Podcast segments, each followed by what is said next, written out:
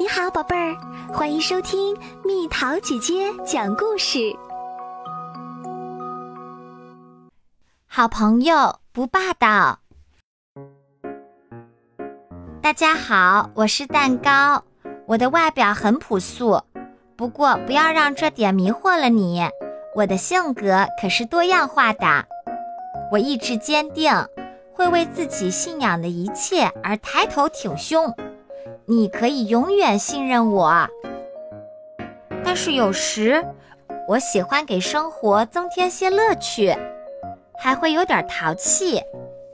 我有很多朋友，糖霜、糖衣，还有我最好的朋友冰淇淋。冰淇淋特别酷，它是我最完美的伙伴。玩躲避球时，冰淇淋可以打败每个人。这事儿你可以随便问问一个人。冰淇淋和我是老朋友啦，我们喜欢一起玩闹和参加派对，我们总是在庆祝，就好像每天都有人过生日一样。但是冰淇淋有时也会很专横、霸道、大声吵闹。当他想要什么东西时，他恨不得马上就要得到。这点真的让每个人都很烦。休息时，为了排在第一个出去，冰淇淋撞倒了热巧克力软糖，这让热巧克力软糖火气更大了。骑自行车时，冰淇淋对着焦糖喊：“你骑的简直比糖蜜还慢。”这让他们之间闹得很不愉快。参加派对时。冰淇淋让巧克力蟹和他一起去，却不让坚果去，这可激起了生奶油的不满。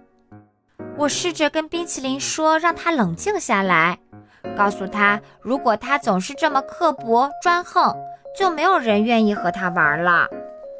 可他根本就不听我的，反而发疯一样冲我尖叫：“你这么笨，你知道什么？”这简直太糟糕了。如果有人冲自己尖叫，那么谁都会不开心。冰淇淋深深地伤害了我们，我们每个人都有些头疼。于是，当意式冰淇淋用意大利语跟他说再见时，果汁冰糕也用法语说了句再见就走了。甚至连蜡烛都感到了厌倦，怒气冲冲地离开了。终于。冰淇淋意识到只剩下他孤零零的一个人了，冰淇淋觉得很孤独、很悲伤。但是同时，冰淇淋也意识到了一些重要的事情：一个人是没法开派对的，朋友之间只有真诚对待，才会展现出彼此最美好的一面。就在这时。冰淇淋飞速地旋转起来，从此，冰淇淋的行为发生了很大的变化。他不仅向大家道歉了，还给了我一个大大的拥抱。于是，我们俩又能肩并肩一起玩啦。冰淇淋甚至还变得有点温软了，他又变回了那个甜美温柔的自己啦。这可真是锦上添花啊！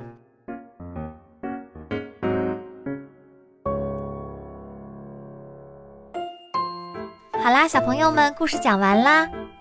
樱桃姐姐想问问你：首先，我们自己能做一个霸道的人吗？另外，如果遇到霸道的人，你该怎么办？留言告诉蜜桃姐姐哦。那今天是二零二零年十二月三十一号。是今年的最后一天，蜜桃姐姐非常开心，陪伴小朋友们度过了二零二零的每一天。谢谢你们听我讲故事，给我留言和我互动。我看到了很多小朋友都很有想法，我相信这正是听故事带给你的变化。那么，二零二一年新的一年就要到了，蜜桃姐姐祝大家多多看书，多多听故事，天天有进步。当然，更重要的是要开开心心，身体健康哦。好了，宝贝儿，故事讲完啦。你可以在公众号搜索“蜜桃姐姐”，或者在微信里搜索“蜜桃五八五”，找到告诉我你想听的故事哦。